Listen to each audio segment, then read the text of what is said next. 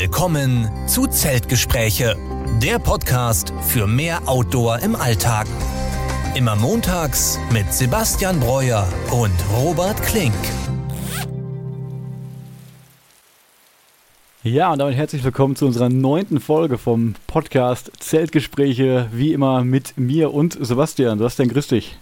Guten Abend, Robert. Hi. Ja, neunte Folge, das heißt, bald haben wir die zehn voll und das ging ganz schön schnell, würde ich sagen. Ja, haben wir dann äh, zweistellig geschafft und auch äh, haben es geschafft, dann wöchentlich eine Folge zu produzieren. Da kann man schon mal selber auf die Schulter klopfen. Äh, sehr gut gemacht für den Anfang, würde ich sagen. Ja, wir hatten auf jeden Fall am Anfang immer viele technische Hürden zu überwinden. Ich meine, mittlerweile dauert das eigentlich nicht mehr so lange aufzunehmen, aber am Anfang war das doch gerade so, wenn man im Podcast-Bereich neu ist, schon einige Sachen, die man da lernen musste. Aber mittlerweile würde ich sagen, klappt es auf jeden Fall ganz gut. Ich denke, dass wir dann die, die Aufgabenverteilung ganz gut gemacht haben im Sinne von Editierung ist dann eher bei dir, weil du da die, die technischen Vorkenntnisse doch ein bisschen hast und ich äh, versuche mich dann äh, ein bisschen die, die Textbeschreibungen äh, zu machen. Ja, und ich sehe auch, dass uns immer mehr Leute zuhören. Das freut uns natürlich. Also wir haben, glaube ich, über 1000 verschiedene Hörer mittlerweile, so viele Abonnenten ähm, jetzt noch nicht wie Hörer, deswegen mal der Aufruf. Also wenn ihr unsere Folgen hier gerne hört, dann würden wir uns natürlich freuen, wenn ihr uns bei Spotify, Apple Podcast, Amazon oder auch YouTube, da lade ich die Folgen auch hoch, abonniert, ähm, sodass wir da auch ein bisschen Feedback bekommen. Und wir überlegen uns natürlich immer jede Woche ein neues Thema, über das wir so, ja, grob reden und falls ihr da auch mal gewisse Themenvorschläge habt oder Punkte, die ihr gerne mal von uns hören wollt oder auch Fragen, dann könnt ihr uns, wie schon gesagt, einfach über Instagram oder auch unter dem YouTube-Video mal Kommentare dalassen und dann ja, handeln wir auch mal ganz gerne eure Themen dann einfach ab. Ja, mittlerweile haben wir den 6. Februar heute und damit das Gröbste vom Winter, würde ich sagen, schon geschafft. Also der Januar war ja dieses Jahr eigentlich bei uns hier zumindest im, im Norden, sage ich mal, in Nordrhein-Westfalen relativ mild und warm. Ich glaube, in München sah es ein bisschen anders ja aus, ne? Ja, wir, wir hatten doch äh, guten Schneefall, aber dann zwischendurch schon ähm, nicht nur einen grauen Winter, sondern auch wirklich dann mit schönem Sonnenschein dabei. Also der erste Winter jetzt für mich in München, würde ich sagen, war erstmal relativ schön. Schöner auf jeden Fall als in London. Ja, kann ich mir vorstellen. Ich habe auch vorhin das NDR so eine so einen Post gemacht irgendwie auf YouTube, wo die alte Bilder gezeigt hatten, wie so der Winter in den 50er Jahren so in Norddeutschland an der Küste aussah, wo da wirklich Meter hoch mhm. Schnee liegt. Ne? Und ja, da war irgendwie die Überschrift, ähm, damals gab es noch richtigen Winter. Also da ist auf jeden Fall schon was dran irgendwie, ne? Wenn, ich meine, wir sind beide so 91 geboren und ich kann mich zumindest subjektiv erinnern, dass der Winter damals auch hier noch, noch viel, viel mehr war. Und da merkt man schon so ein bisschen was von dem Klimawandel, würde ich zumindest meinen. Ja, ich kann mich selber nur eigentlich ähm, an einen richtig starken Winter erinnern. Ich weiß gar nicht mehr, in welchem Jahr das war, aber ich äh, kann mich da noch entsinnen, dass dann vor dem Haus meiner Eltern so viel Schnee war, dass man fast mit dem Auto nur noch ganz schlecht auf diese, auf diese kleine Auffahrt kam. Aber das war nur ein, ein Winter so. Also wenn man wirklich dann jetzt ja, tiefen Schnee erleben will, muss man dann wirklich schon ein gutes Stück ähm, weiter nördlich oder weiter südlich fahren. Ja. ja, auf jeden Fall. Oder zur Not bei dir in die Alpen. Da liegt ja die meiste Zeit des Jahres immer auf den Gipfeln zumindest Schnee. Da ist es ja dann nicht so weit dahin. Ja, aber jetzt mit dem Februar ist es ja nicht mehr weit bis zum Frühling und ich kann es auch echt kaum erwarten, mal wieder halt in der Natur zu sein, wenn auch ein bisschen mehr grün ist, muss ich sagen. Also vor allem, wenn ich so an letztes Jahr denke, da sind wir im April schon mit dem Rheinsteig dann angefangen und wenn ich mir da jetzt so die Videos angucke, habe ich letztes Mal auch, was da einfach für ein Unterschied in der Natur da ist. Ne? Das ist schon mhm. unglaublich. Jetzt hat man sich schon wieder an dieses ganze Kahle hier gewöhnt und dieses Graue und Matschige. Aber in ein paar Monaten sieht es auch schon wieder ganz anders aus. Ja, auf jeden Fall da habe ich vielleicht ein bisschen mehr Glück jetzt hier äh, in, den Alpen, weil wir da sehr viele Tannen, ähm, Tannen haben, die natürlich dann auch im Winter äh, nicht ganz da die, die Nadeln verlieren, sondern dass man nur noch ein bisschen ähm, Grün dabei hat. Aber ich warte natürlich auch auf jeden Fall hier, dass die ganzen Bäume und Sträucher wieder dann äh, Blätter bekommen, dass Blumen rauskommen. Also Frühling ist schon wahrscheinlich mit generell einfach die, die schönste Jahreszeit. Für mich ist es nicht zu kalt, nicht zu warm und ein äh, die Natur erwacht wieder zum Leben. Also und natürlich dann die richtigen, ähm, ja, dass das ganze, äh, die ganze Wanderszene geht wieder los, Camping-Szene geht los, also die ganzen Seasons starten wieder. Ja, das taut immer alles so ein bisschen auf. Ich glaube auch so das Interesse, das wächst dann auch wieder im Frühling, wo die Leute denken, oh, wir haben gutes Wetter, wir wollen jetzt raus, wir wollen was unternehmen und dann beschäftigen sich die Leute natürlich auch wieder mit den ganzen Ausrüstungsthemen, gucken, was sie für die Saison dann Neues kaufen können oder so. Und ja, da freue ich mich auf jeden Fall auch schon wieder drauf, obwohl ich mir dieses Jahr gesagt habe, dass ich mir erstmal kein neues Equipment kaufen möchte. Da haben wir letztes Jahr schon vieles gekauft und äh, mittlerweile bin ich mit meiner Ausrüstung auch auf alle vier Jahreszeiten gewappnet, würde ich sagen. Und da muss ich mir eigentlich nichts Neues anschaffen. Ja, ich denke, deine Ausrüstung ist relativ lückenlos. Ähm, wenn ich jetzt auf meinen Gear schaue, äh, liegt natürlich ganz klar auf der Hand, kann ich den, den Backpack, den Rucksack noch ein bisschen upgraden, aber ich werde jetzt natürlich den G, äh, G for Free oder Gear for Free jetzt noch so lange benutzen, bis der eben auseinanderfällt. Der hat natürlich sehr, sehr gute Attribute im Sinne von Preis-Leistung für das Gewicht. Das ist wahrscheinlich fast ja. äh, unschlagbar. Und ähm, was ich noch zum Frühling sagen wollte, ähm, ich glaube, das hat es auch in der letzten Folge erwähnt, dass die Tage jetzt länger werden. Mhm. Wenn man jetzt so einen, so einen Office-Job hat wie ich, 9 to 5, und dann um 5 Uhr dunkel ist, dann ist natürlich die Hemmschwelle nochmal viel höher rauszugehen. Und jetzt, wenn es dann aber wieder heller wird, ähm, ja, dann gehen die Leute auch nach der Arbeit einmal raus. Dann gehen die Leute nochmal in den Park, an die Isar, vielleicht in München oder ne, machen dann vielleicht auch mal deine äh, Bald Oder an die Ruhe. Oder an die Ruhe. genau. Ja, du sagst gerade 9 to 5 und, und Homeoffice-Job und in der letzten Folge hatten wir erfahren, dass du auch an Corona erkrankt warst. Wie geht's dir denn jetzt und bist du schon wieder aus der Quarantäne raus? Ja, ich konnte mich äh, zum Glück dann freitesten, alles gut geklappt, auch Symptome sehr mild. Also ich, es war, ich bin natürlich geboostert, muss man dazu sagen, also äh, dann den vollen Impfschutz gehabt. Ähm, und es waren mal leichte Erkältungssymptome. Man fühlt aber schon, dass der Körper gegen irgendwas kämpft. Also ein bisschen schlapp fühlt man sich schon. Mhm. Ähm, und ich würde sagen, jetzt bin ich so bei ja, 95 Prozent wieder angekommen und habe jetzt auch am Wochenende wieder ein bisschen was Outdoor-mäßiges gemacht, aber nicht äh, wirklich in der, in der richtigen Natur, sondern ich habe mal München wieder genau erkundet, also quasi so wie du manchmal dann äh, durch Essen läufst, habe ich nochmal München genau abgelaufen. Mhm. äh, und vor allen Dingen natürlich dann den englischen Garten ein bisschen besser erkundet, ähm, weil da gibt es wirklich schöne Wege, schöne ja, Natur in Anführungszeichen, da gehen verschiedene Bäche durch, da ist eine Surfwelle, die 365 äh, Tage im Jahr quasi eine Welle erzeugt, wo auch zu allen Jahreszeiten Surfer sind. Ähm, und das Machen natürlich Sie immer. jetzt auch dann im, Januar und Februar? Ja, wir haben sich sogar Flutlichter aufgebaut, äh, sodass cool. man dann auch, so, wenn es dunkel wird, noch gesurft wird. Natürlich haben die dann verschiedene ja, wahrscheinlich sehr, sehr dicke Wetsuits an, mhm. um das irgendwie äh, zu schaffen. Das habe ich irgendwann mal auf Instagram gesehen, auf jeden Fall, diese Welle und sah schon sehr interessant aus. Aber ich habe mir nicht vorstellen können, dass man das im, im Winter auch macht.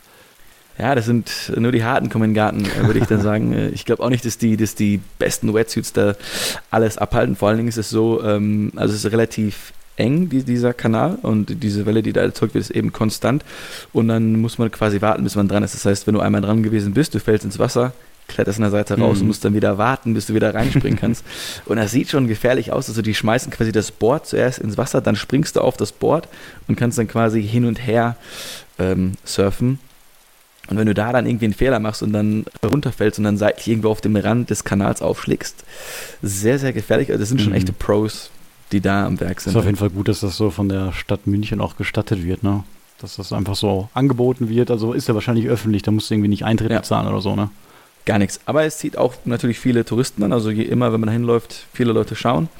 Vielleicht kannst du ja mal mit deinem äh, Stand-Up-Paddleboard ja, auch springen. Als ich letztens am Ball in der See war, habe ich dort auch ein paar Leute jetzt im tiefsten Winter auf dem See gesehen. Ich meine, ich glaube, diesmal ja. ist die Wassertemperatur jetzt auch nicht so kalt wie die Jahre davor.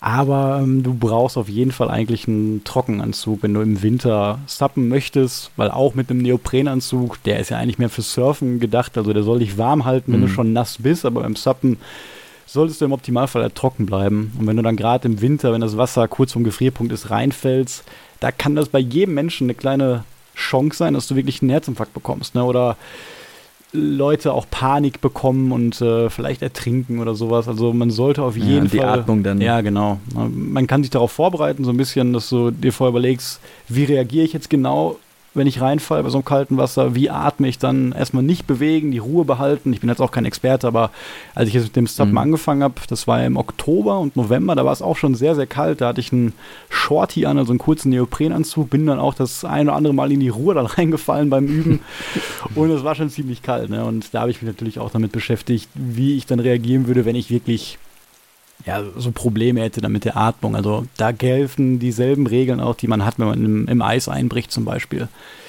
Aber gerade ja. diese Trockenanzüge, die kosten halt echt viel Geld. Also Decathlon hat da auch Modelle. Die günstigen Modelle fangen so bei 400 Euro an und so gute ab 600 Euro. Und die halten dann den Körper halt, wie der Name schon sagt, wirklich komplett trocken. Also dass du nichts von, dass dann, dass das Wasser dem Körper keine Hitze entzieht. Und damit kannst du wirklich das, das ganze Jahr dann auch äh, sappen. Ich habe mir das jetzt noch nicht angeschafft, weil ich ja wie gesagt gerade erst angefangen habe, aber Mal gucken, also das fehlt mir jetzt schon so ein bisschen, auf dem Balderer See drauf ja. zu gehen. Es hat wirklich da im Spätherbst mir so viel Spaß gemacht, da jede Woche einmal runterzufahren und einmal über den See zu fahren. Und da, wo wir nochmal auf den Frühling zu sprechen kommen, freue ich mich auf jeden Fall auch wieder drauf, auf die höhere Wassertemperatur. Ja, ich glaube jetzt auf der, ähm, an der Eisbachwelle hier, da ist, glaub, hatten die alle, glaube ich, Wetsuits an, weil die eine gewisse Gewe Beweglichkeit brauchen. Und ich habe zumindest gehört, dass in einem Drysuit ist man nicht ganz so äh, beweglich ist. Mhm. Aber natürlich, die, die wissen halt, dass die reinfallen, die, die äh, rechnen damit oder sind vielleicht auch schon vorher im Wasser gewesen. Ähm, deswegen ist es dann nicht so schlimm, wenn eben dieses, diese kleine Wasserschicht dann zwischen Haut und ja, Anzug ja. kommt, die es dann ja aufwärmt. Ne, also da ist dann wahrscheinlich der, der Wetsuit noch okay. Aber ich denke auch, wenn du dann auf einem Stand-Up-Pedal bist, ist dann der, der Dry-Suit die bessere Option, auch wenn es leider die teurere Option ist. Mhm. Ja, das musst du mir auf jeden Fall mal zeigen, wenn ich dich dann hoffentlich mal noch bald in München besuchen kommen kann. Dann würde ich auch gerne mal sehen, allgemein den englischen Garten auch und ja, wie du schon sagst, die ganzen Dinge, die du so vor deiner Haustür direkt ähm, mal gefunden hast, weil wenn ich irgendwie weiter weg bin zum Beispiel und finde da irgendwas Interessantes, dann hat das für mich nicht so einen hohen Wert, als wenn ich das so direkt vor meiner Haustür finde. Da freue ich mich immer ja. umso mehr, wenn ich weiß, ah cool, jetzt kannst du jeden Tag, wenn du möchtest, mal hier hinlaufen, einfach in zehn Minuten ne, und dann hat so eine Entdeckung eine ganz, anderen, ganz andere Gewichtung. Ne. Deswegen habe ich mich auch letzte Woche einfach so gefreut, als ich da diese neue Route am, am Baldener See eben gefunden habe. Ja, ich denke, du hättest schon äh, Spaß äh, da, wo ich wohne, weil es eben sehr nah äh, zu Isar ist und da ist auch ein bisschen Wald. Äh, der Fluss ist an der Mitte, ist so eine kleine Insel. Ich bin an der Wittelsbacher Brücke, für die, die es kennen. Und da wird quasi die Strömung so ein bisschen reduziert, weil da so eine kleine Insel ist. Das heißt, da könntest du wahrscheinlich schon dich auf deinem Stand-Up-Pedal mal probieren oder mit deinem kleinen Parkraft mal gucken, welche Strömung dieses Bötchen aushält, zum Beispiel. Ne? Ja. Da soll ich mich bestimmt aber vorher einmal reingesetzt haben in das Packraft, bevor ich da auf die wilde Isar mitgehe. Ich habe tatsächlich heute noch jemanden gesehen, der auch in der Isar geschwommen ist. Also das ist wirklich ganz jahresmäßig auch. Ich war das letzte Mal drin, ich glaube auch Oktober.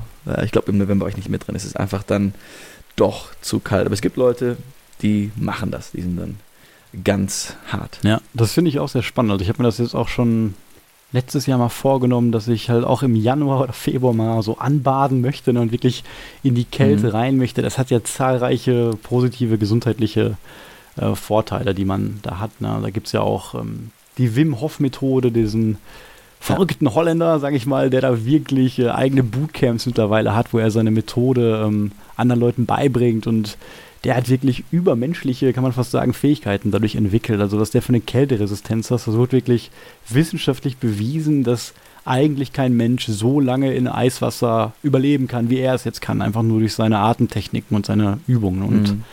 Ja, das ist zum Beispiel Christoph Förster, der Mikroabenteuer-Papst, sage ich ja immer, der ähm, hat das letztes Jahr auch gemacht. Das konnte ich auf seinem Instagram-Account verfolgen. Da ist er jeden Morgen in seinem Garten immer in so eine Eiswanne gesprungen und hat sich das so als. Mikroabenteuer-Challenge immer genommen. Also echt Respekt. Ja. Ich habe jetzt bei mir auch nicht so die Möglichkeit, wo ich das machen könnte. Ich vielleicht, ich habe einen Balkon, da könnte ich mir vielleicht ein kleines äh, Planschbecken hinstellen. Nein, Spaß, aber ich, ich könnte natürlich irgendwie in den Wald in der See gehen oder so, aber hm. Ja, ist natürlich alles nicht so praktisch wie so eine schöne Eiswanne oder so zu haben. Im besten Fall auch mit einer Sauna. Ne? Das wäre schon eine tolle Sache. Ja, ich habe das Glück, dass die Isar auf dem Weg zur Arbeit liegt. Das heißt, äh, wenn es ein bisschen wärmer draußen ist, fahre ich eben mit dem Fahrrad zu Isar, springe kurz rein und fahre dann auf die Arbeit. Und wenn ich dann das Tage vergleiche, an denen ich das gemacht habe, zu denen ich das nicht gemacht habe, bin ich auf jeden Fall viel wacher ähm, und habe einfach einen besseren Tag, wenn ich das, wenn ich so in den Tag gestartet bin. Ja, dann kannst du es ja für nächste Woche mal vornehmen, dass du einmal vor der Arbeit in die Isar springst und mal schwimmst und dann kannst du uns ja nächsten Sonntag davon berichten, wie diese Eisbadenerfahrung für dich war.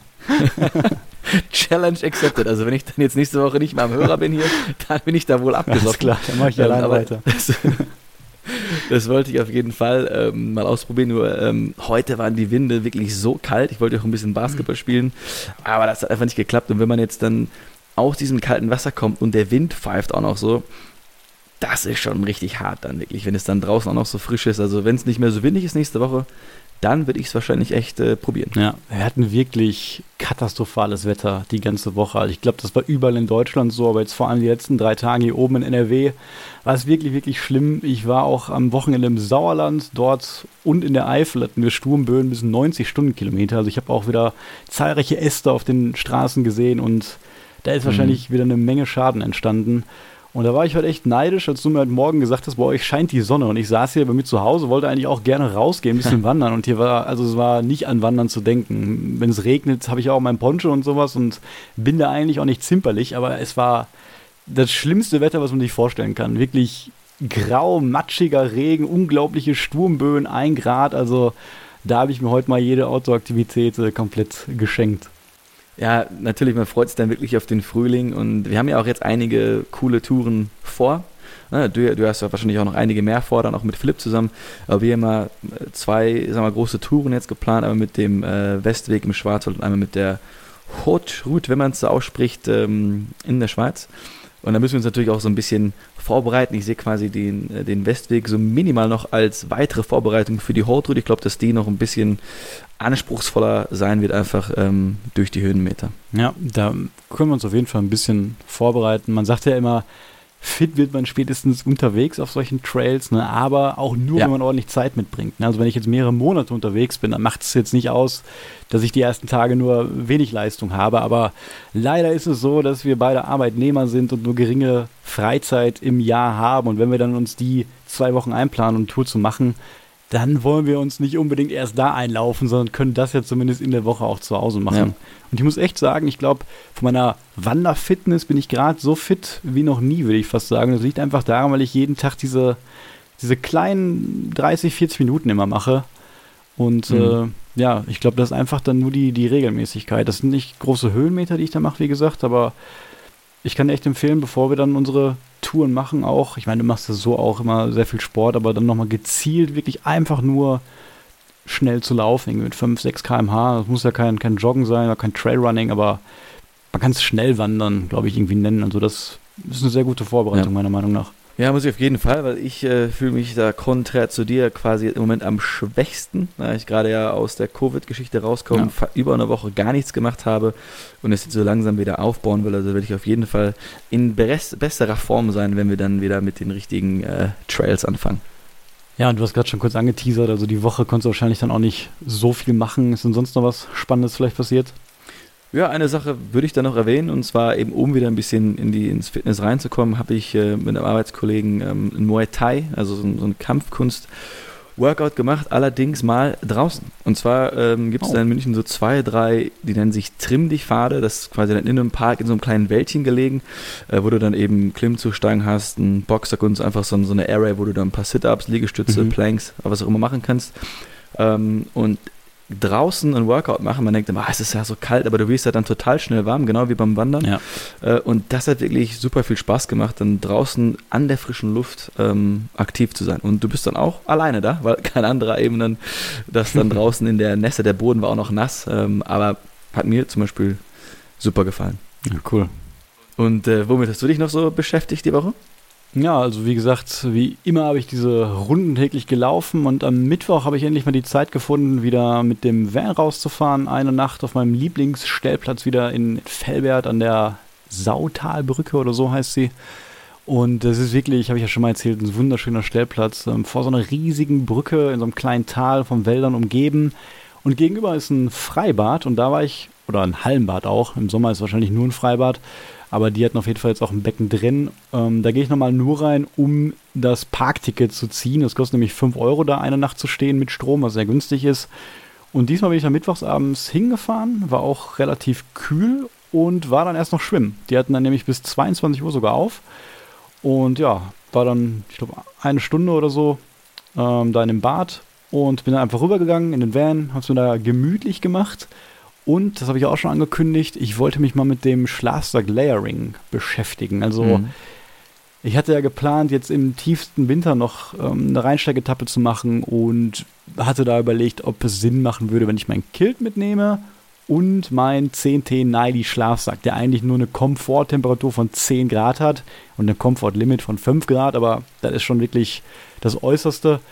Und mein Kilt, der hat ja eine minus 4 Temperatur, der sich aber mit der Weile ein bisschen abgenutzt hat. Also man kann sagen, mittlerweile schafft er vielleicht noch eine minus 2 oder minus 1. Ich weiß nicht ganz genau. Auf jeden Fall dachte ich mhm. mir, wenn ich da irgendwo auf dem Rheinsteig, im Rheintal, auf 200 Metern so eine Klippe bin, vorm Wasser, dann könnte es im Winter schon mal richtig kalt werden, unter minus 2. Dann will ich da ja. nicht irgendwie frieren. Und habe ich dann gefragt, ob ich die beiden Sachen kombinieren kann.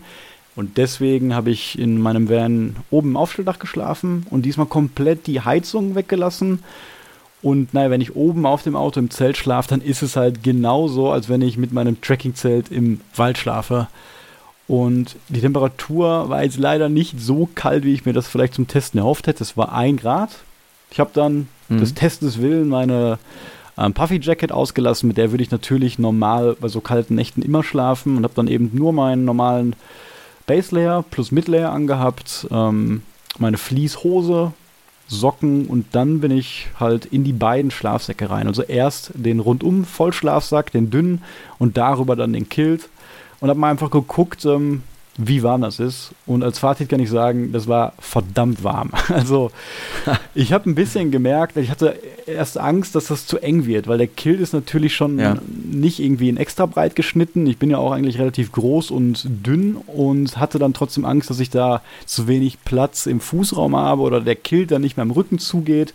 Also war überhaupt kein Problem. Ich konnte den Kilt ähm, in der Mitte und oben am Kopf auch zumachen und hatte auch noch genug Fußraum, also habe ich da nicht wie die Mumie im Sarg irgendwie gefühlt. Mhm. Ähm, das war eine sehr angenehme Nacht. Mir war teilweise sogar zu warm, also das werde ich definitiv machen, wenn ich irgendwie im Dezember oder Januar oder Februar nochmal irgendwie eine Trekking-Tour machen möchte. Dann nehme ich einfach die 900 Gramm extra mit, die mein Nile dann wiegt und habe dann wirklich ein Schlafsystem, was 1,7 Kilo jetzt wiegt, aber ja, dann wirklich, wirklich bis wahrscheinlich minus 8 oder so sicher ist, ohne dass ich mir jetzt was Neues kaufen müsste. Ich meine, 1,7 Kilo ist jetzt vielleicht auch viel für ein Schlafsystem, was jetzt minus 8 Komforttemperatur hätte, mäßig viel, aber naja, ich bin da flexibel, ich muss mir nichts neu kaufen und ich kann den Nile im Sommer verwenden, wenn es wirklich ganz warm ist und den Kill eben ähm, ja, in den, in den anderen Jahreszeiten. Also von daher war das ein gelungenes Experiment. Hast du denn von irgendeiner Richtung dann doch äh, irgendwo Kälte gespült? Also gab es da irgendwo, sag mal, eine etwas schwächere Stelle oder war alles komplett rundum sorglos Pakete, rundum warm? Ja, eine Sache habe ich nicht bedacht. Ich habe nämlich nicht meine Isomatte mitgenommen, weil ich dachte, okay, ich schlafe auf einer dünnen Kaltschaummatratze im Auto. Wieso brauche ich dann hm. die Isomatte? Aber ich schlafe ja quasi auf dem Autodach und das Auto unten hat sich natürlich ohne die Heizung in der Nacht komplett abgekühlt. Und dann habe ich einfach gemerkt, ja. dass mir wirklich diese stark reflektierende Eigenschaft von zum Beispiel der Neo RX Lite, die ich ja benutze, einfach gefehlt hat. Und da habe ich erst mal gemerkt, wie viel Körperwärme eigentlich so eine gute Isomatte wirklich reflektiert. Und hätte ich da jetzt auf dem Boden geschlafen, ohne alles, dann wäre mir viel zu kalt gewesen. Aber naja, auf dem Dach war es natürlich jetzt nicht so wie auf dem Boden, aber trotzdem habe ich gemerkt, mhm. dass die kälteste Stelle auf jeden Fall von unten war, was ich normal überhaupt nicht habe. Also wenn ich auf der Isomatte im Zelt liege, ist die wärmste Stelle eigentlich meistens unten, ja. würde ich sagen. Und das kälteste wäre dann so, ja, der Kopf wahrscheinlich oder die Füße. Ich hatte natürlich auch die Mütze auf und die Kapuze von dem Kilt so übers Gesicht gezogen. Also das ging eigentlich alles. Und naja, ich hatte ja auch noch ordentlich Spielraum mit den Temperaturen, aber falls jemand anders das mal so testen wollen würde, würde ich sagen, nehmt euch ruhig auch die Isomatte mit ins Auto oder so. Ja. Da hätte man auf jeden Fall noch bessere Testbedingungen und eine Menge mehr Wärme gehabt.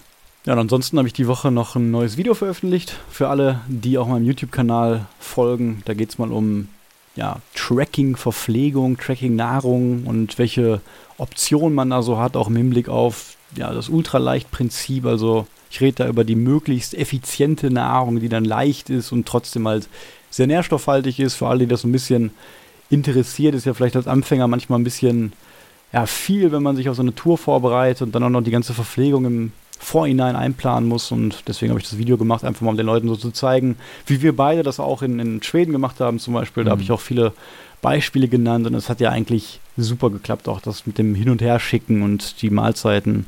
Ja, da, da war ich wirklich sehr froh, dass du da das Zepter der Planung in der Hand hattest und äh, das alles so reibungslos funktioniert hat, dass wir, wie gesagt, diese Rationen für, das waren, glaube ich, mal zwischen drei und vier Tage, dass die dann auch immer an den nächsten Stationen da waren. Ich glaube, wenn ich das gemacht hätte, wären die wahrscheinlich irgendwo anders angekommen, aber äh, nicht bei uns. Ja, da können wir auch mal überlegen, jetzt, wenn ich gerade daran denke, wie wir das auf dem Westweg zum Beispiel machen, den wir im Juni laufen. Ja.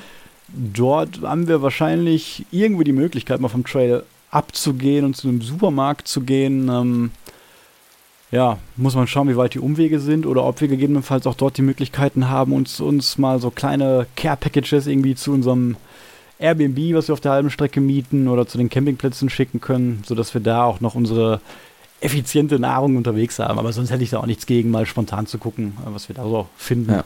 Ja, wir hatten ja quasi beide Lösungen mal. So im West Highland Boy haben wir auch zwischendurch mal ähm, was gekauft. Das war auch dann interessant. Man hat ein bisschen mehr Abwechslung. Aber natürlich, wenn man jetzt irgendwie die Finanzen ein bisschen besser planen will, dann ist natürlich die Option, wenn man alles sich vorher zurechtlegt und dann genau die, die Kalorien im Blick hat, die Kosten im Blick hat, ja. ähm, dann weiß man zumindest vorher sehr genau, was der Trip dann kostet. Ne? Ja, auf jeden Fall. Ja, sonst äh, könnte ich noch erzählen, am Wochenende war ich für eine Nacht im Sauerland, aber dann nur anlässlich eines Geburtstags. Also habe dann nicht irgendwie Tracking betrieben, sondern hat da in einem netten Hotel geschlafen und da aber dann trotzdem am Samstag, wo es überraschend mal vier Stunden Sonnenschein gab diese Woche, ähm, mhm. eine kurze Wanderung an der Glörtalsperre oder Görtalsperre gemacht. Ich weiß nicht mehr genau, wie es hieß, aber war wunderschön. Ist eine kleine Talsperre, die aber wirklich total überlaufen war, noch von wahrscheinlich der Überflutung vom letzten Jahr. Also man hat wirklich gesehen, wie da eine Menge Bäume einfach metertief im Wasser standen. Also klassische Birken und mhm. Buchen und da dadurch wurde einem erstmal bewusst, was für Wassermassen da runterkamen und ähm, was für Schäden das wahrscheinlich da angerichtet hat. Aber dadurch war das Ufer wirklich sehr schön, sehr moosbewachsen und ja, das war zwar noch im bergischen Land, glaube ich, jetzt diese Talsperre, aber das war wirklich diese klassische Sauerland-Landschaft, wie man sie kennt und liebt hoffentlich. Also sehr lichte Fichtenwälder, moosbewachsen und naja, leider auch viele Stücke, die dann vom Borkenkäfer zerfressen waren, aber das bleibt eben leider nicht aus. Ja, das hört sich auf jeden Fall äh, spannend an. Ich bin auch mal ein sehr großer Fan ähm, vom Sauerland.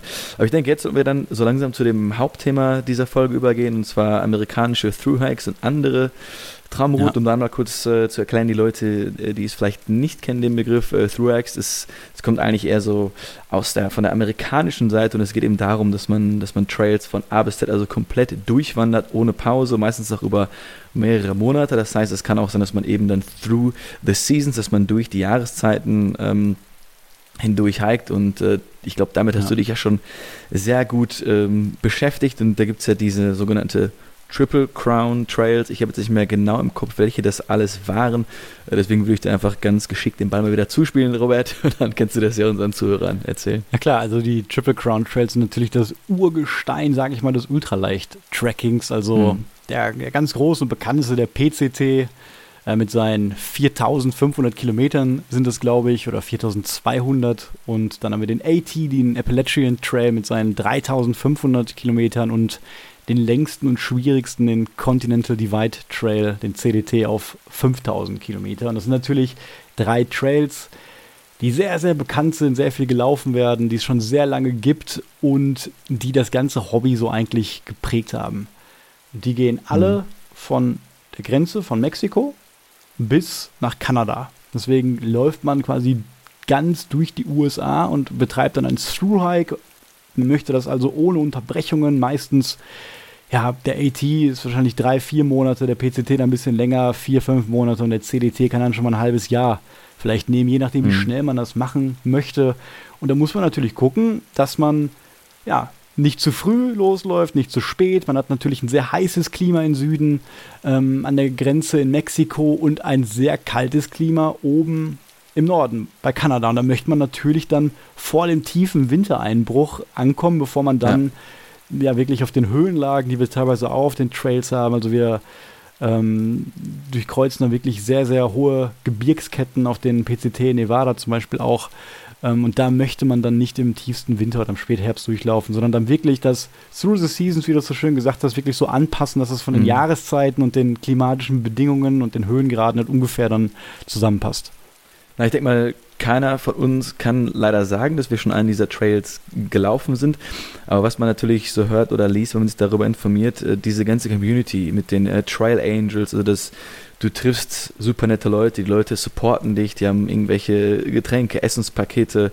Also das muss wahrscheinlich wirklich ein Once-in-a-Lifetime-Erlebnis sondern wenn du jetzt einen, ich weiß, du willst am besten alle drei machen, aber wenn du dir jetzt einen aussuchen würdest oder müsstest, welchen würdest du dann nehmen? Oder würdest du vielleicht sagen, okay, wenn ich nur einen laufe, dann würde ich mir vielleicht den Oregon-Part vom PCT nehmen und dann einen anderen Part vom Appalachian und dann noch ein letztes Stück vom äh, Continental Divide Trail? Ja, das ist eine sehr gute Frage, über die ich mir schon auch super lange Gedanken gemacht habe. Aber prinzipiell war es ja immer mein Traum, äh, mal zum Beispiel im PCT zu machen. Mittlerweile, weil mhm. ich auch so ein bisschen mehr auf das Lokale gucke, auf Deutschland gucke, ne, ja. habe ich jetzt vielleicht andere Prioritäten auch.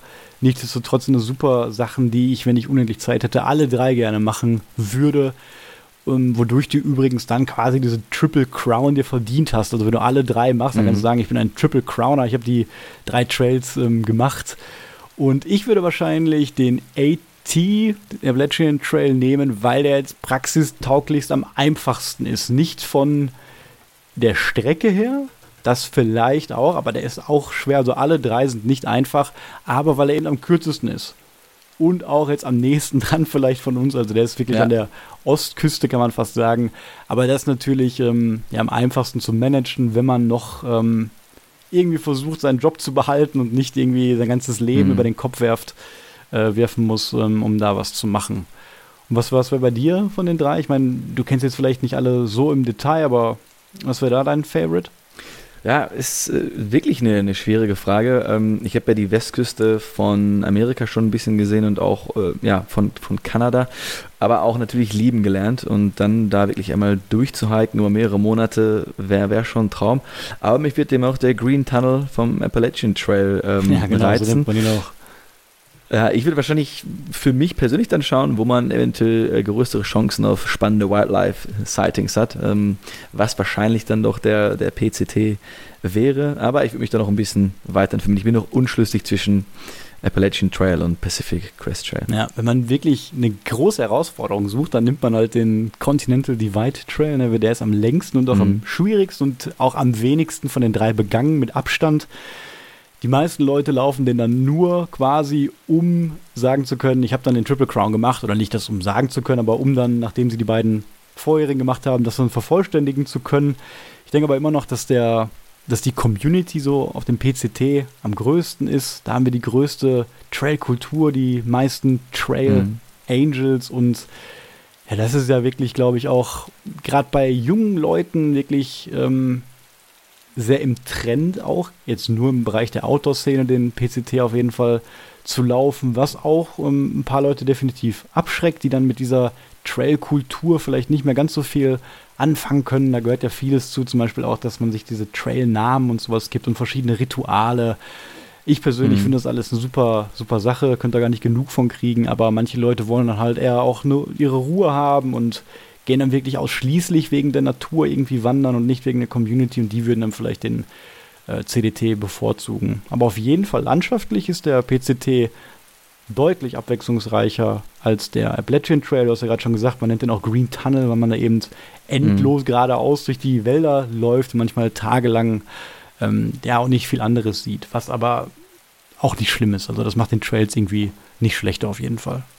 Und du hast dich ja wahrscheinlich schon sehr, sehr eingehend mit diesen Trails beschäftigt. Deswegen würde mich zum Beispiel interessieren, mit dem Equipment, was wir haben, könnten wir damit alle drei äh, angreifen oder gibt es dann vielleicht äh, Sachen, die wir noch mitnehmen sollten bei anderen, bei den anderen Trails? Ja, also wir sind auf jeden Fall top vorbereitet für diese Trails. Wir sind eher mhm. wahrscheinlich zu viel vorbereitet für kürzere, kleine Trails im Vergleich, die wir hier so machen mit 300, 400 Kilometern. Also das mhm. Equipment, was wir haben, ist wirklich super dafür geeignet. Natürlich brauchst du einige Spezialgegenstände, wie zum Beispiel den, den Bärcontainer, den du dann hast, wenn du auf Bärengebiete triffst. Ja. Oder, naja, hier nimmt man vielleicht nicht immer die, die Gamaschen mit. Ne? Wenn es wirklich durch die Wüste geht auf dem PCT, dann ja. kann das schon mal super sein. Du hast dort einige Abschnitte, wo du lange Zeit kein Wasser hast keine Wasserquellen und wo du teilweise acht bis zehn Liter Wasser einmal mit dir tragen muss, um eben durch diese Sections zu kommen, wo es eben kein Wasser gibt. Ja.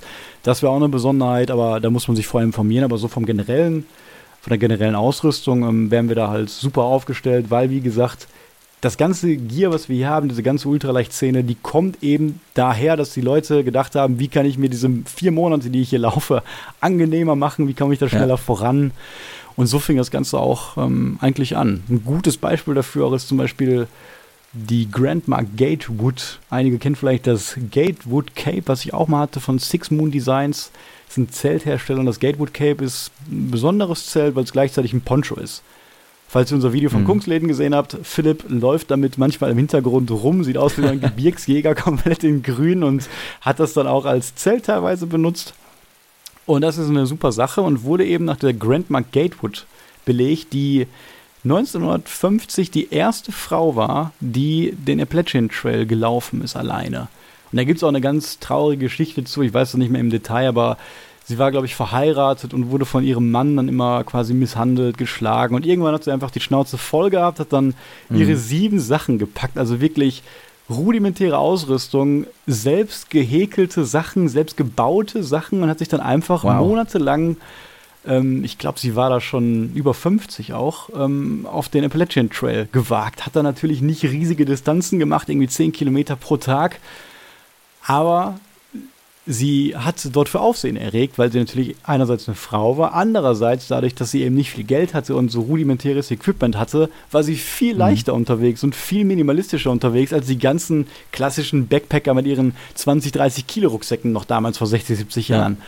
Und Deswegen gilt sie auch so als kleiner Trendsetter für dieses, ja, diesen Minimalismusgeist, dass man eben diese Wanderung auch leichter machen kann und eben mit weniger Gepäck. Ja, das finde ich äh, super spannend und da habe ich auch meinen, größten Respekt vor, gerade vor, vor so langer Zeit. Das müsste nochmal ein viel größeres Abenteuer gewesen sein, weil man hatte natürlich weniger Community, wahrscheinlich weniger bis gar keine Trail Angel, keine äh, GPS-Uhren, keine Apps wie äh, Gut Hooks zum Beispiel, ja, dass stimmt. man immer weiß, wo die, wo die nächste Wasserstelle ist zum Beispiel. Also das ist natürlich echt eine, eine krasse Leistung. Und ich, ich finde es immer interessant, dass, also da bin ich auch selber schuldig, ich schaue halt für tolle, schöne Natur, schaue ich oft mal eben in andere Länder, wie zum Beispiel Amerika.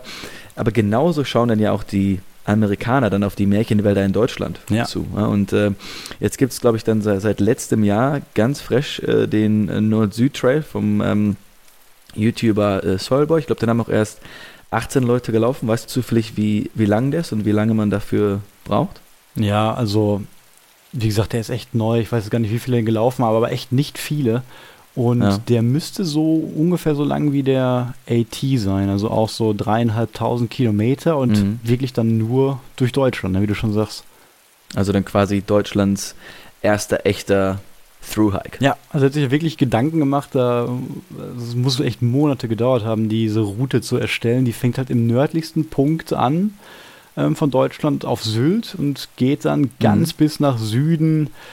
Ich weiß nicht mehr genau, wo sie endet, aber irgendwo wahrscheinlich ähm, an der Grenze zu Österreich und ähm, dort auf einem, einem, sehr hohen Berg, ich weiß es nicht mehr auswendig, kann man sich mal angucken. Und der Weg führt natürlich nicht in einer geraden Linie durch, wie vielleicht die Triple Crown ja. Trails, sondern, sonst wird man ja auch nicht auf die Länge kommen, sondern versucht wirklich so viele der schönsten Wanderwege in Deutschland mitzunehmen. Der führt zum Beispiel komplett mhm. über den Rheinsteig und große Teile ja. des Moselsteigs und ich meine auch dem Westweg und viele andere Steige, die jetzt noch in Norddeutschland sind. Und wenn man den gelaufen hat, hat man Deutschland wirklich von all seinen Seiten gesehen. Und ich kann mir wirklich vorstellen, dass das für Leute, die jetzt nicht aus Deutschland kommen und eine ganz andere Kultur haben, wie zum Beispiel die Amerikaner, dass das eine einzigartige Erfahrung für die sein muss, wie für uns jetzt ja. den PCT zu laufen. Also ich hoffe wirklich, dass der immer noch bekannter wird. Er er tut alles dafür, ähm, dass sich das so richtig etabliert. Da gibt es eine wunderbare Website. Ähm, an der Stelle kann jeder mal gerne draufschauen. Da gibt es auch dieses Scoreboard für alle Leute, die den schon gelaufen mhm. sind. Also das ist wirklich ein super Pendant zu den äh, amerikanischen Trails. Ja, ich habe auch das sehr große Interesse daran, das mal zu laufen oder einen Teil davon zu laufen, weil es ist natürlich immer so, dass man sein eigenes Land doch meistens weniger bereist als, als andere Länder und dabei hat Deutschland so viel zu bieten. Wir fangen jetzt auch ein bisschen mehr damit an, oder du schon mehr als ich, dass man wirklich dann äh, lokal und auch in Deutschland eben guckt, was man da für schöne Erlebnisse ähm, machen kann. Und ja, ich finde es einfach super spannend, dann das ganze Land einmal zu Fuß zu durchqueren. Da hat man dann noch eine ganz andere dann, äh, sagen wir mal, Referenz zu der, zu der Entfernung, die man dann äh, zurücklegt. Das ist mir auch dann in, in Schweden eben aufgefallen. Äh, man lernt das Land dann erst immer richtig kennen, finde ich, wenn man einmal ein großes Stück durch das Land gelaufen ist. Ja, auf jeden Fall. Und es gilt auch für Städte ne, oder Wälder oder was weiß ich. Also wenn man hm. mal selber durch eine Stadt läuft, statt zu fahren, dann findet man so viele neue Dinge. Und äh, der Nord-Süd-Trail wäre auch jetzt der Trail, den ich zum Beispiel lieber machen würde, als gerade mhm. einen von den amerikanischen Trails. Das hat jetzt viele Gründe, aber ich wandere unglaublich gerne in Deutschland, mache unglaublich gerne Tracking. Ich liebe das auch, dass wir immer eine Mischung aus Wäldern und Zivilisationsnähe haben. Also ich habe nichts dagegen, auch mehrmals am Tag durch ein Dorf zu laufen. Für mich muss das nicht immer mhm. so super remote sein den ganzen Tag. Ich freue mich dann auch, wenn ich mal wieder kurz mal was anderes sehe, nicht nur Wald, und dann mal kurz 20 Minuten durch ein Dorf laufe, dort gegebenenfalls auch eine kleine Infrastruktur habe. Also ich bin da nicht dieser Wildnispurist vielleicht, sondern erfreue mich dann auch den, den alten Bauwerken, die wir hier haben und freue mich dann auch mal einmal in der Woche in so einem alten Gasthof vielleicht zu schlafen und das sind halt mhm. ganz besondere Erlebnisse, die man jetzt zum Beispiel auf einem PCD-Trail nicht so in dem Sinne hat, weil die meisten Leute, wenn sie dann ihren Zero Day einlegen, also den Tag, wo sie gar nicht wandern,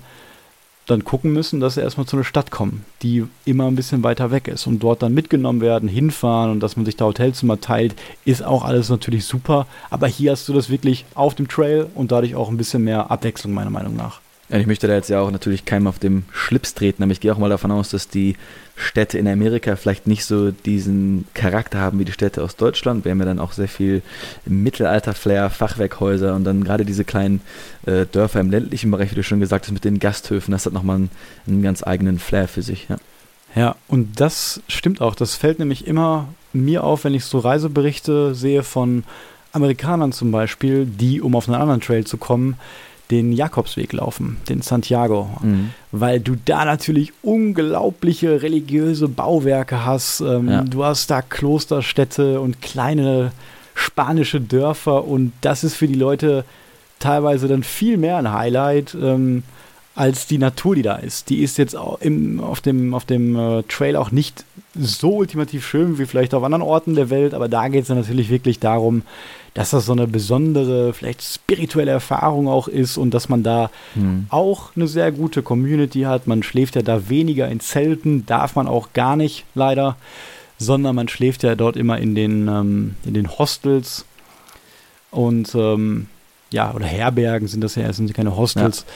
Und dort lernt man auch eine Menge Leute kennen. Und ich denke schon, dass der, der Santiago, der Camino, ähm, ein gutes anderes Beispiel für ein Pendant zu einem amerikanischen Thru-Hike ist. Also für Leute, die jetzt wirklich sagen, ich möchte nicht nach Amerika, weil du brauchst natürlich auch erstmal ein Permit, um diese Trails zu laufen. Die Leute dort ja. in den Parks wollen auch nicht, dass das überlaufen ist. Deswegen musst du dich als Deutscher dafür bewerben und das ein Jahr im Voraus, musst da Sachen für erfüllen und die Chance, dass du abgelehnt wirst und keinen bekommst in diesem Jahr, ist riesengroß. Gerade jetzt die letzten mhm. Jahre, wo das Thema auch noch mit Corona kam. Leute haben da wirklich Sabbatjahre für eingeplant. 2020 ist mein PCT-Jahr und mussten das dann komplett fallen lassen. Haben gesagt, ich verschiebe das auf nächstes ja. Jahr. Dann haben sie auf einmal kein Permit mehr bekommen. Und diese Sachen hast du natürlich nicht, wenn du einfach sagen kannst, ich laufe durch Deutschland oder ich fahre mal kurz äh, nach Frankreich, nach Spanien und laufe dann äh, den Camino, ne? Ja, und es gibt ja in Europa auch noch eine Vielzahl an, an weiteren Traumrouten, um nochmal auf unser Podcast-Thema zu kommen. Also natürlich, wie wir schon öfter mal erzählt haben, den Kungsläden, also da läuft man ja sehr viel durch Wälder. Man kann aber auch die Hortroute machen in, in, äh, in der Schweiz, dann ist man mehr im Gebirge unterwegs. Oder wenn man was ganz anderes sehen möchte, kann man den Fisherman Trail in Portugal machen. Der geht 150 Kilometer an der Küste entlang bis zur Algarve. Man, man ähm, ist da die ganze Zeit am Meer, man kann da sehr schön zelten. Man sollte es nicht im Hochsommer machen, da wäre es dann wahrscheinlich zu warm. Und da war natürlich dann, was du schon vorhin mal gesagt hast, Gamaschen eine gute Idee, weil er sonst eben ähm, den, ganzen, den ganzen Sand einfach ähm, in den Schuhen hast. Und da würde mich nochmal interessieren, du kennst dich ja schon sehr gut aus mit sehr vielen verschiedenen Trails in Europa, weltweit. Ähm, und wir haben jetzt sehr berühmte Trails ähm, erstmal angesprochen. Gibt es denn deiner Meinung nach auch irgendwelche, sagen wir mal, Hidden Gems, die jetzt nicht so auf der Agenda stehen, wo du sagst, das ist ein, ein super Highlight, das würdest du auch nochmal gerne machen, was relativ unberühmt ist? Ja, auf jeden Fall. Also gerade bei diesen kleinen oder versteckten Trails, die Hidden Gems, da ist es ja mhm. so, dass man sich vielleicht eher eine Region anguckt, wo möchte ich gerne wandern, wo ist wenig los und da sich dann selber Trails zurechtlegt. Also eigentlich kann man ja überall gut wandern, ne, aber gerade jetzt auch zum Beispiel Osteuropa, ne, so ja. Rumänien auch, Tschechien, da gibt es halt auch jetzt viele neue Nationaltrails, die überhaupt noch nicht so in der Tracking-touristischen Szene bekannt sind oder auch unser Beispiel, du hast jetzt schon die Hot Route erwähnt, die jetzt auch ganz gut belaufen ist, also die, die Hochtouren-Wanderroute in den, in den Alpen, die geht von Frankreich quasi durch die Schweiz bis aufs Matterhorn.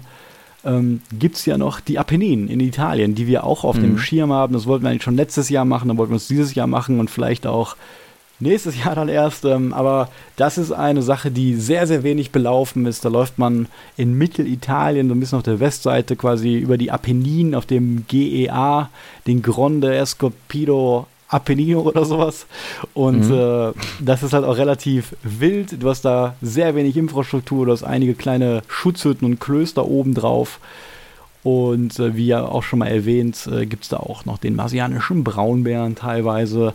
Ja. Und das ist auch ein Trail, wo ich ordentlich Respekt vor habe, weil das eben so remote dort ist und du da eben überhaupt keine Trailkultur hast, gar nichts und da extreme Höhenmeter auf einen zukommen. Also das war noch so ein, so ein Geheimtipp. Und wenn man sich richtig, wie zum Beispiel auf dem CDT mal quälen möchte, dann kann man den schwierigsten Trail in Europa wählen, nämlich den GR20 auf Korsika. Also das würde hm. ich sagen, ist so mit einer der, der schwierigsten Sachen. Aber wie gesagt, ähm, man kann sich eigentlich jede Region auf der Welt aussuchen. Man muss nicht immer auf die, auf die Trails gucken. Natürlich ist es schön, dann auch zu wissen, ich habe den Trail schon gemacht, den Trail schon gemacht, wenn so viele Leute darüber reden. Ich hatte ja auch ein Video über die besten Trekking-Trails in Deutschland zum Beispiel gemacht, wo ich nochmal auf ein paar große eingehe oder auch in Namen Unland. Aber wenn man sich so die ganze Welt anguckt und auch die, du bist ja gerade auch so ein Fan von den ganzen wilden Regionen, wo willst du denn am mhm. liebsten einfach mal tracken, wenn es für alles für dich möglich wäre? Ja, sagen wir mal, wenn wir ähm, jetzt nicht das Problem mit Fliegen, Klimawandel etc. hätten, ähm, habe ich quasi so, so, so, drei Regionen, die mich da doch sehr reizen. Einmal ähm, habe ich sehr viele schöne Bilder und Reviews gelesen über Rootborne Track oder generell ähm, Tracking in Neuseeland. Mhm. Das hat jetzt, da hat man vielleicht nicht so viele Tiere, aber unfassbar schöne Landschaften, auch ein bisschen Trail Community. Dann Platz Nummer zwei, würde ich sagen, das hatte ich mir vor Jahren schon mal angeschaut und zwar auf der Insel vor Vancouver, Vancouver Island. Ähm, da gibt es nämlich den West Coast Trail, relativ kurz, 75 Kilometer. Mhm. Sehr unebenes Gelände, sehr viel Matsch und es geht durch den Pacific Rim National Park. Also es ist ein äh, Regenwald mäßig, aber mit, mit Tannen und du gehst auch eben die ganze Zeit am, an der Küste entlang. Und das, das sah unfassbar äh, schön aus. Ähm, Platz 1 ist aber was, was du letztens an mich herangetragen hast, und zwar ähm, die Idee, dass man im Norden, noch weiter im Norden, also in, in Alaska, im Denali National Park, ja, dass ja. man sich da mal was aussucht und da quasi, da würden wir uns ja auch so ein paar Trails quasi ähm, zusammenbasteln. Da hast du mir auch was zu geschickt. Und ich denke, wenn wir dann vorher die Apenninen mal erkundet haben, sind wir zumindest auf die Bären schon mal gewappnet, die wahrscheinlich deutlich größer sind im Denali National Park als der marsianische Braunbär. Ähm, und dann sind wir hoffentlich da ein bisschen besser vorbereitet auf was uns da erwarten könnte. Ja, man muss sich natürlich da langsam rantasten. Ne? Auch gerade dieses ganz wilde, vor allem wilder als in Alaska da oben im Denali National Park, geht es einfach nicht mehr. Und nee. das ist ein Punkt, da bringt dir die Erfahrung, die du jetzt hier in Europa hast, bringt dir da nicht viel. Wenn du einfach weißt, da sind Bären, da gibt es überhaupt gar nichts, das ist so remote alles. Und du bist da wirklich auf legendären Wegen unterwegs. Da gab es ja auch äh, vom Film Into the Wild, zum Beispiel für dieser Trail, den wir uns ja. rausgesucht haben, auch an diesem Bus da vorbei, der leider mittlerweile von einem Hubschrauber eskortiert worden ist, weil da so viele Leute einfach hin wollten und teilweise gestorben sind. Nämlich, da fließt ein kleiner Fluss davor und ja, je nach Witterung und Tageslage ist der manchmal strömender, manchmal nicht und Leute haben halt echt versucht, die überhaupt keine Wandererfahrung hatten, den zu überqueren und wurden dann mitgerissen leider. Mhm. Ähm, aber nichtsdestotrotz ist das wirklich ein unglaublich schöner, schöner Bereich dort oben, wo es jetzt noch keine große Route so gibt, wie jetzt zum Beispiel den PCT oder sowas. Ja. Nur, wie du schon sagst, diese kleinen einzelnen Trails. Und da ist es ja noch spannender, wenn man sich dann mal die Umgebung anguckt und sich das selber mal, so eine 300 Kilometer Route oder Runde vielleicht auch zusammensucht. Also das würde ich wirklich gerne machen, aber wie du sagst, sollten wir wahrscheinlich erstmal vorher die Apennin machen. Ja, ich glaube, da haben wir einen sehr schön sukzessive Levelanstieg. Ne? Äh, Schweiz, Apennin, ähm, Denali. Also es wird immer ein bisschen wilder, bis es dann quasi zum Holy Grail der, der Wilderness kommt und man wirklich in der Wildnis von Alaska auf einem selbstgebastelten Trail durch ein äh, Bärengebiet läuft. Ja, ja. Wobei wir natürlich sagen müssen, das wird es auch im Sarek waren. Ne? Also das war ja schon das Wildeste, was ja. jetzt in Europa auf jeden Fall geht. Aber Ich würde trotzdem sagen, auf den Apenninen ist es eine andere Art von Wildheit. Vielleicht hast du da nicht das so hohe Risiko jetzt von einem Bären wie zum Beispiel im Sarik und siehst da auch nicht die Elche, aber Remoteness oder Wildheit in Bezug auf, dass da niemand wandert außer dir und dass wenn was ja. ist, da auch erstmal vielleicht keiner hinkommt. Wahrscheinlich gibt es ja auch den, den Hubschrauber oder so, aber dass das auch für Leute, die da wohnen, gar nicht so alltäglich ist, dass da jetzt Touristen auf dieser Bergkuppe langlaufen und dass du da auch mhm. Gucken musst, wie kommst du hin, wie kommst du weg, wo kriege ich Nahrung her, wo kriege ich Wasser her. Da ist halt, da gibt es sehr wenig Informationen drüber. Ich habe hier gerade vor mir auch ein Buch liegen, der einzige Tracking-Führer, den ich gefunden habe über die Region, den habe ich auch ja. schon gelesen. Ähm, ja, und an diesen Informationen muss man sich dann orientieren und gucken, ähm, was einen da erwartet. Ja, und ich weiß natürlich auch nicht, wie jetzt dein Italienisch ist. Meins hört bei Pizza Margherita schon auf. Also da müssen wir dann vielleicht auch mal gucken, wenn man dann Hilfe benötigt, wie kommen wir dann an Hilfe, wie, wie fragen wir nach Nahrung und nach Wasser. Das ist dann auch nochmal eine, eine weitere Challenge, würde ich sagen. Ja, auf jeden Fall. Aber ich denke mal, zur Not können wir auf deine Londoner Englischkenntnisse da zurückgreifen. Wenn man damit weiterkommt, sehr, sehr gerne. Ja, und ich würde sagen, äh, damit haben wir so ein bisschen was von unseren Traumrouten erzählt, von den amerikanischen Thru-Hikes und so die Pläne, die wir konkret haben. Und vielleicht hat euch das animiert, auch mal ein bisschen zu träumen und mal zu überlegen, welche Traumrouten ihr so habt. Aber wie gesagt, die Traumrouten müssen nicht weit weg sein, die können auch vor mhm. eurer Haustür in Deutschland sein. Schaut euch den NST mal an. Also das wäre wirklich, wenn ich, wie gesagt, mal ein paar Monate Zeit finde, dann würde ich den gerne laufen. Oder ansonsten auch einfach nur über Jahre mehrere einzelne Etappen davon. Mal zwei Wochen den Teil, mal zwei Wochen den Teil. Das wird mir persönlich auch reichen. Das mache ich ja auch schon. Der Rheinsteig zum Beispiel gehört ja dazu. Also bin ich auch schon einen kleinen Teil auf dem NST gelaufen. Ja, und nochmal im, im Sinne des, des Namens von, von ähm, unserem Podcast, also mehr Auto im Alltag. Ich finde die Idee gar nicht so schlecht, dass man ein Riesenprojekt dann ein bisschen kleiner staffelt, um quasi sein richtiges Leben komplett abenteuermäßig zu gestalten, weil sonst hat man natürlich immer die Idee, okay, man macht jetzt mal eine große Pause, sechs Monate, aber dann ist man ja wieder in seinem Alltag drin. Ja. Deswegen, wenn man den Alltag schon als Abenteuer gestalten kann und dann trotzdem diese coolen Wanderungen macht, das äh, denke ich mal, ist dann ein voller Erfolg. Ja, es ist ein sehr schöner Gedanke. Also man sollte sich nicht daran hindern lassen, diese Autoerfahrung zu machen, nur weil man nicht in der Lage ist, sich jetzt vielleicht vier Monate am Stück freizunehmen und auch nicht, mhm. vielleicht nicht die finanziellen Mittel hat, um jetzt da vier Monate nicht arbeiten durch Amerika zu laufen. Und dann kann man lieber im Sinne der Mikroabenteuer und Outdoor im Alltag, was wir euch ja auch vermitteln wollen, schauen, wie man das ohne irgendwelche besonderen Sachen ganz normal in seinen Arbeitsalltag ja. integrieren kann. Ja, und damit würde ich sagen, sind wir jetzt endgültig am Ende. Sebastian, ich wünsche dir eine spannendere Woche nächste Woche als diese Woche vielleicht und wir sprechen danke, danke. uns nächste Woche Sonntag. Tschüss. Bis nächste Woche. Ciao.